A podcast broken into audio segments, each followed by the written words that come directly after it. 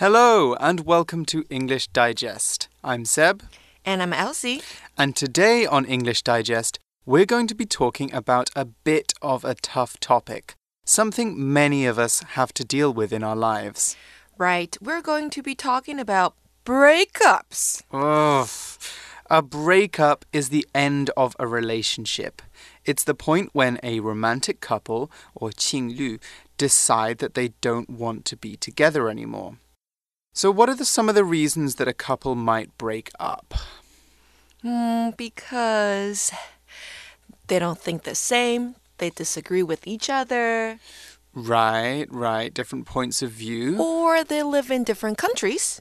Or living in different countries. That's hmm. another good one. Yes, sometimes long distance relationships can break up couples. And also, I think going separate ways, that's an expression we use for when people start dating and they have similar interests, but later on they start to um, you know develop and change in different ways. So maybe somebody starts a big important corporate job and they're really focused on their career and the other person wants to travel. You can imagine those two people might start to have very different routines and interests. So, so their relationship might not survive. So we can say they go separate ways they go right? separate ways mm. exactly. They go separate ways in life um, and of course, another one would be cheating when someone cheats mm. on you. Mm -hmm. So when somebody, you know, dates someone else without telling you, or they sleep with someone else, that would be another reason you might break up with them. Normally, when we use the term break up, we mean that the people in the relationship have both decided that they don't want to be together anymore. Breakups are normally mutual. That means both people have decided, though each person might have a different reason for wanting to go their own way. And when one person ends the relationship, sometimes in a harsh way, we can say somebody dumped somebody else. 或者是用被动 passive voice be dumped by somebody. Mm -hmm, exactly. Dump normally means to throw something down on the ground. So if you're throwing someone down, it means you're just kind of saying, ugh, I don't want to be with you anymore. Goodbye. So it can be quite harsh. In addition to different types of breakups, there are also different ways that we can break up with someone. You can have a face to face conversation, you can speak over the phone, you can video call them, text them, or even write a letter. Okay, so our assignment is write a breakup letter of at least 120 words to an imaginary partner. You can call them either Dylan or Rose, or yeah, so those two names. And you should not sign the letter with your real English or Chinese name. Okay, so choose an alternative English name instead. Choose a different English name. So you could be Haley, you could be Luke, uh, or any other name that comes to your mind. 那今天呢，我们的提示看到的是啊，或许我们都曾写过或读过一封五味杂陈的分手信，希望未来彼此都还能有机会改变过去的遗憾，也盼这次的失去呢，能够使彼此变成更好的人。所以今天的作文要请我们写一封一百二十个字以上的分手信给假想中的另一半。英文名字注意哦，必须要假设为 Dylan 或是 Rose，请注意哦，必须 Haley 或 Luke 在信末署名。你不得使用自己的真实中文或英文名字写信的时候，哈，特别在考试写信的时候要特别注意哦，我们是不能够使用自己真实名字的。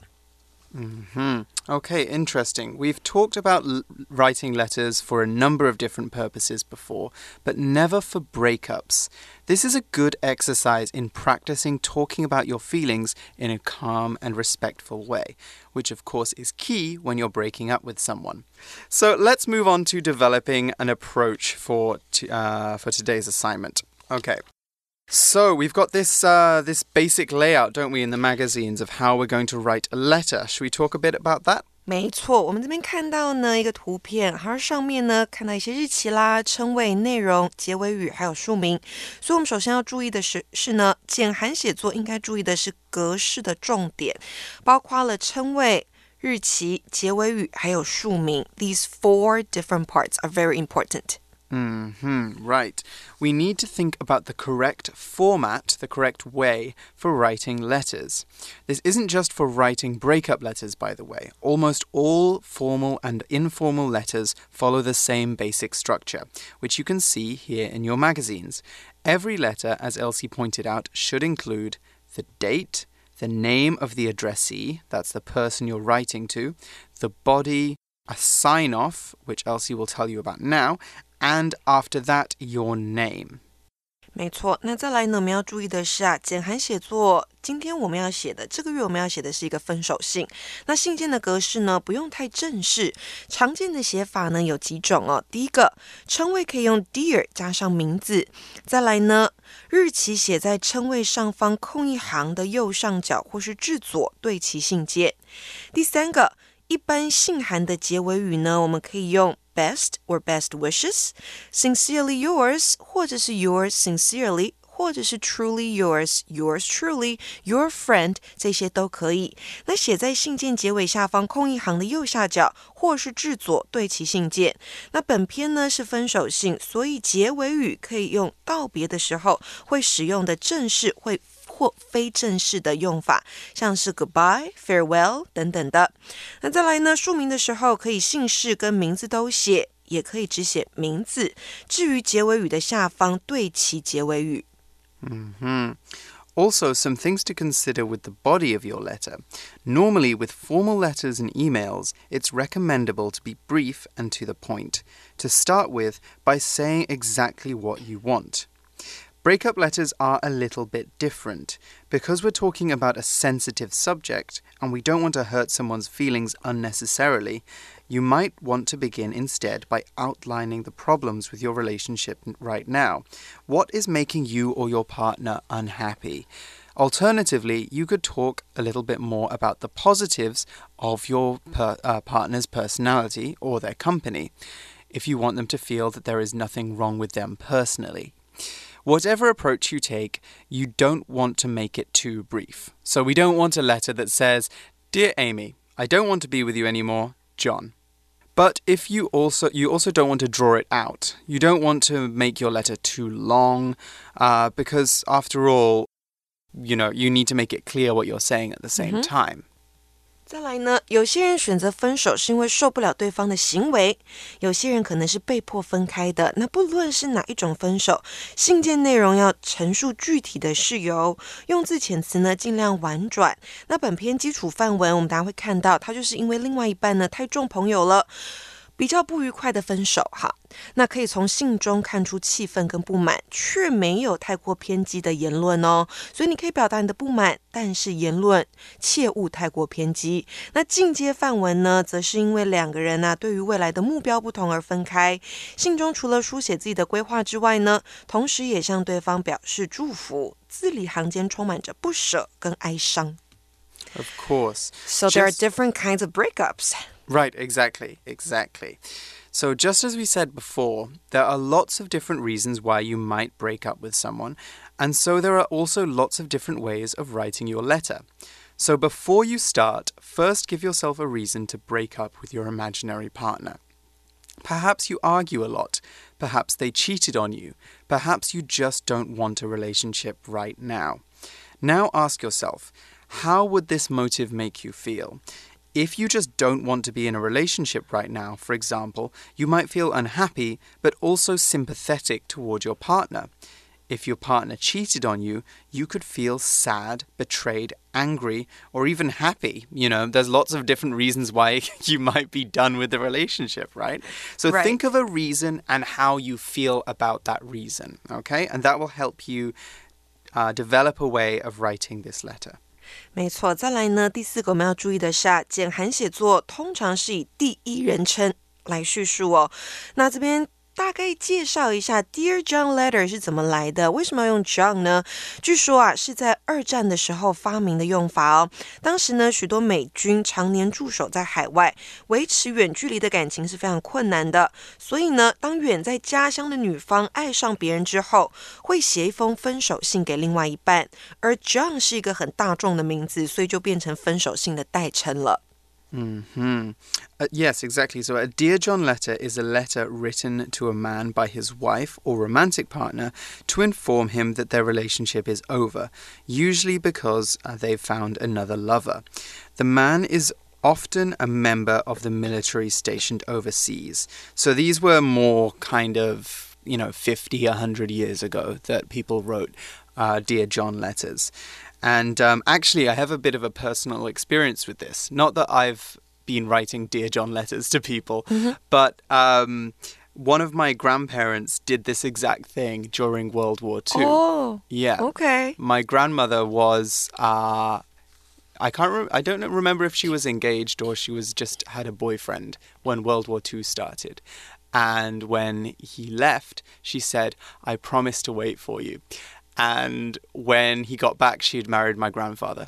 Oh, but So did she write the Dear John letter to I- that person? I don't know if she did. I've not asked her personally if she wrote the letter, but I do know that they stayed friends afterwards. In fact, they stayed friends for the next 50 or 60 years. Her Wow. and her ex boyfriend. So, you know, things worked out. I'm not sure how they worked out, but he was okay with it. I mean, World War II was six years as well, so it hmm. was.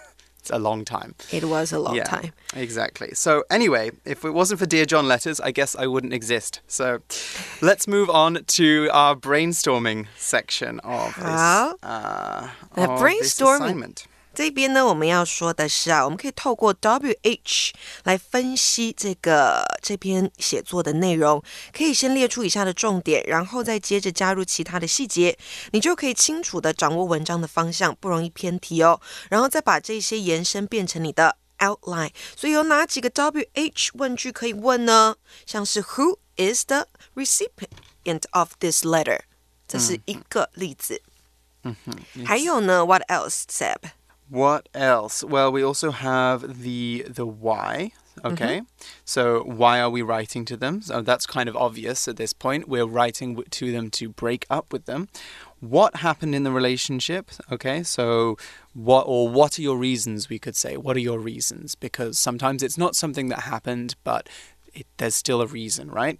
Um, how do you feel about this relationship as well? So, what we talked about before. Do you feel happy? Do you feel sad? Do you hate your partner's guts and you just want to shout at them? Like, how do you feel? And what do we? What's our last one? on How list? long have you been together? Mm, right, that's a really good point. Remember at the beginning, uh, when Elsie was talking about her breakup over text, I asked her, How long have you been together? Right. Because personally, I do think it's okay to break up with someone mm-hmm. or to stop seeing someone over text if you've just had like one date with them. You Yeah. know, like if it's not a serious relationship, Yeah. you don't need to go out for dinner and say, Listen, our one date was great, but I don't think we should see each other anymore, you know? Then I wouldn't have talked about that relationship, right, in the intro. So that was five years. Yeah, five years. Not so one that, day. Five years is very different from one date, right? I hope he's listening now. Mm-hmm. yeah, you. Um, okay, so this is obviously just one kind of situation in which someone might break up with their partner. But let's use it as an example for now and move on to discussing how to develop our outline. So, no matter what you're writing about, an outline will help you organize your ideas so that they are clear and cohesive. We already have the details of why our imaginary relationship has failed, but how do we organize that into a letter? Let's look at an example. Again, we're going to start with a topic sentence. Remember, a topic sentence is a sentence at the beginning of the passage or paragraph that lays out your main point. I guess you can already guess what that is. So, our first topic sentence in this example is We have to break up. Okay, so that's a very clear topic sentence. We're cutting straight to the point, we're being very direct, and I think we can already tell what the tone of this message is going to be like. It's going to be angry or at least quite frustrated. What reasons does the writer give to support their topic sentence, Elsie? 所以陈述分手之后呢，你接下来需要给理由。那第一个他给的是 "It hurts me more than it hurts you"。他先说我会比你更痛，更心痛的意思哈。再来呢，I realize I was never your priority。我了解到我根本不是你的第一优先。这是他先写出来的两句话。 Okay. Mm, okay. So this sounds like a bit of a bitter message. It sounds like the person is quite angry, doesn't it? Right. And does that also make the other person feel less bad? If you Mm, say no, something I like think it probably makes them feel worse. Worse. Oh, because you're putting the blame on them, In fact, on the person. Exactly. In fact, if we're going to go back to the outline for a or brainstorming, sorry, for a second, we could add another how to your to this chart. We could say, how do you want the reader to feel? Do you want them to feel good about themselves? Do you want them to feel bad about their behavior? What kind of message do you want to give them? So here, it's clear that the person wants the reader to feel bad. He's angry and he wants them to feel bad. 对，所以你要让你这个另外一半读到信的时候是什么样的感觉？是觉得他的错，还是觉得 OK？那你在写的时候呢，就要去好好的铺陈。 Exactly. Okay, so let's look at our second topic sentence now. Okay. And the second one backs up the first and gives reason for why the writer feels the way they do. Okay, so our second topic sentence is You care more about your friends than me. Okay, I think it's likely you'll just celebrate and you never make time to be with me. Okay, so this is all really sounds very, very angry, um, or very up, or very hurt. When maybe not angry, maybe very hurt, and that's the way that the person is expressing this. So they're saying that the reasons for uh, the problems in their relationship is that their partner doesn't want to spend any time with them, and they leave this concluding sentence, this um, this 结论句 Which is I pity the next poor guy you date. wow. Okay, this seems like a really harsh breakup letter. The writer is full of mm-hmm. anger. Yes, it seems like the writer really wants to burn bridges. When you burn bridges with someone, you end your relationship with them in such a way that they're never going to want to see you again. Okay, so if it's your last day at the office, your last day of your job, and you swear at all of your coworkers and you break a computer and, I don't know, throw coffee in your boss's face, you're never going to be able to come back to that office again for another job, right? They're never going to want to see you again. So that's really burning bridges. 没错，burn bridge 代表的就是断了后路。那通常在职场上会用到 don't burn bridges，因为如果要离职的话呢，也不要自断后路，跟前公司保持好的关系也是很重要的。那这里呢？ 这个作者写，I pity the next poor guy you date。我为接下来跟你交往的人觉得可怜，这样就把场面搞僵了哈。So for sure, that's a very mean thing to say. And in this letter, we see that the writer keeps blaming the other person. Like, I was never your priority. You never make time to be with me. You, you, you. Exactly. This is your fault, your fault, your fault. Yours sincerely, Mark. Okay. so let's take a break here. Uh, you guys can think about how you're going to write your letter, and when you're back, we can read through the first sample and go into some of the language.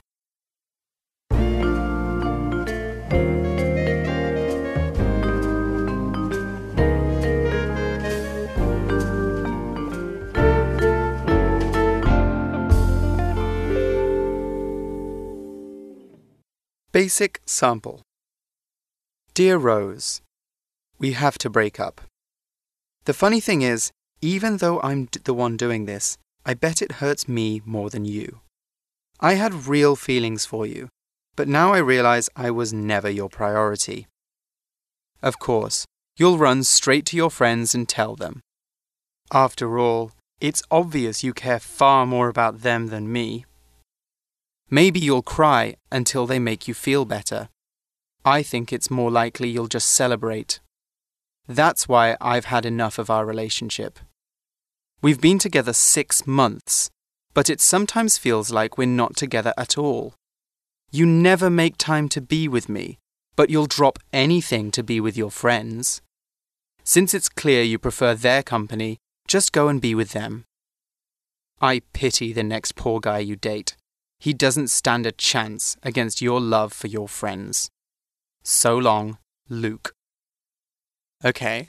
So, how do you think Luke feels? Right, so like I said, it's a letter full of anger. Right. Mm-hmm. And Luke, the writer, complains that his girlfriend, now maybe his ex girlfriend, mm. doesn't spend time with him, never cares about him, and he's had enough of the relationship. 所以他才在这个信件当中写、mm hmm. "I've had enough of our relationship"，代表我受够我们的关系了。所以当你说 "have enough of something"，那就是受够某事了。Mm-hmm, mm-hmm. Yes, he definitely sounds um, very upset.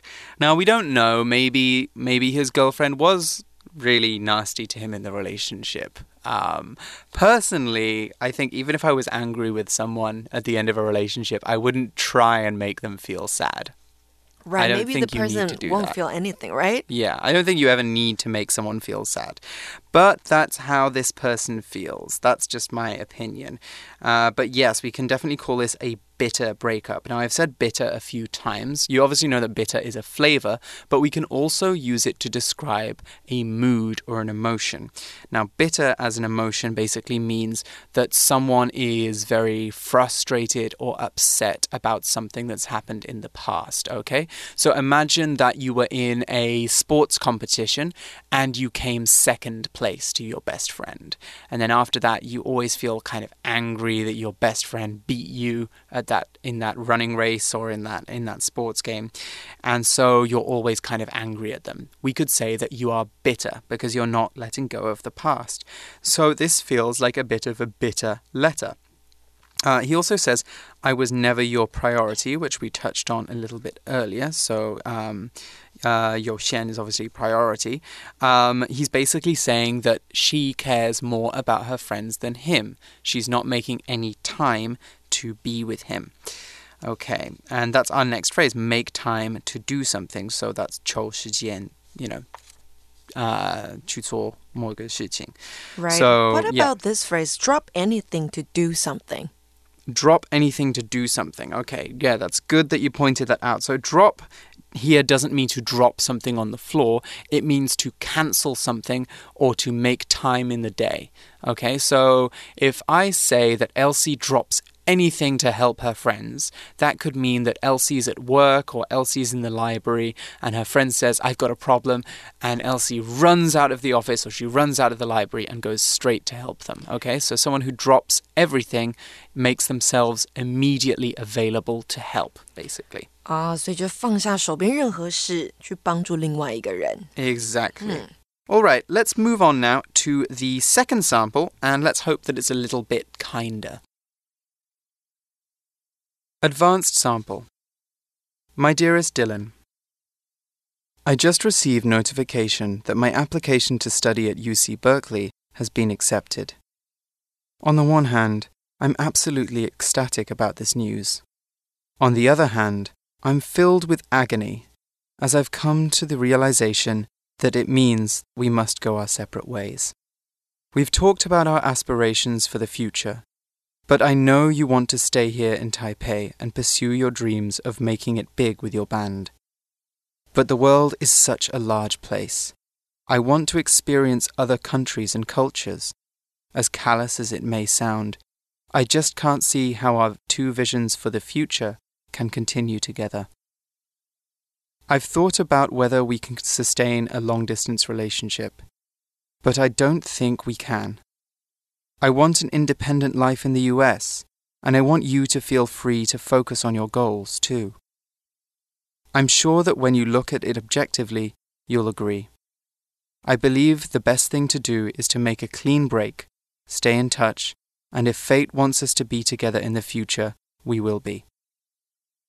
I want you to understand that I still have very deep feelings for you. They've only grown since we first started dating 18 months ago. You're so strong, Dylan, and that's how I know you'll be okay, even though we have to part. My heart will always be with you, Haley. Oh my god, I'm gonna cry. Are you serious? well, that was a different letter. a very different letter, right? That was totally different from the first one. Yes, yes. So Haley is taking a very different approach, isn't she, when she's writing this letter? Yes. Mm -hmm. Haley here has a completely different reason to break up with her boyfriend. Mm -hmm. She's breaking up with him because she's going to study abroad. Mm -hmm. Yes. Sometimes it's, as I said at the beginning, sometimes it's not because someone in the relationship is bad or they're doing something wrong. Sometimes you just go your separate ways. And um, I think what I like about this letter is Haley is very uh, open about uh, her feelings, about Mm-hmm. what she wants for herself. You know, she it's okay that she wants to explore and she wants to experience different cultures. And Right. she's And- young and she should do that. True. And here she's not burning the bridge, right? No, she's not burning bridges. Exactly. She's not. She's trying to say that she's thought about every possible way to keep this relationship going. However, maybe an independent life is what she wants now. Exactly. And I think what I like is also she says, you know, we can stay in touch, but Mm. she doesn't say, let's try and make it work out, you know? she says, If fate wants us to be together in the future, we will be. Now, fate is. How, how would we translate fate into 命运. Mingyun. Mm. Okay, yeah. So basically, you guys probably know, but basically, fate is this idea of what should be in the future. Okay, so if it's your fate to become a great uh, musician, then that means, you know, you have musical ability in your blood and you believe it's your destiny, your future to be a great musician. Okay? So she's saying that if we should be together in the future, if that's what the universe wants to happen, then we will be together in the future. But maybe this isn't the love story that's supposed to happen in our lives. Maybe there's someone else out there that isn't uh, each other. Uh, so let's take a look at some of the vocabulary from this passage. So I think one of the great uh, fancy words, there's two great fancy words in this passage. The first one is ecstatic. Um, so it's E C S, but we pronounce that as X. Ecstatic, which means really, really happy. Okay, obviously she's been accepted to UC Berkeley, which is a really, really uh, prestigious, really great school in the US. It's a really good university. And so that's made her very, very happy. She's ecstatic. Uh, we also have this word callous as well. And callous is very different from ecstatic, it means very cruel or heartless. So uh, when she's saying, um, as callous as it may sound, she's saying, um, I know this sounds bad, but I don't think we should be together. That's what she means when she says, as callous as it may sound. 还有一个是 make it big，是飞黄腾达、发迹的意思。所以呢，这个女生还说，I know you want to stay here in Taipei and pursue your dreams of making it big with your band。所以这个男生显然他是有一个梦想在的。那他也祝他能够在这个梦想上面发迹、飞黄腾达。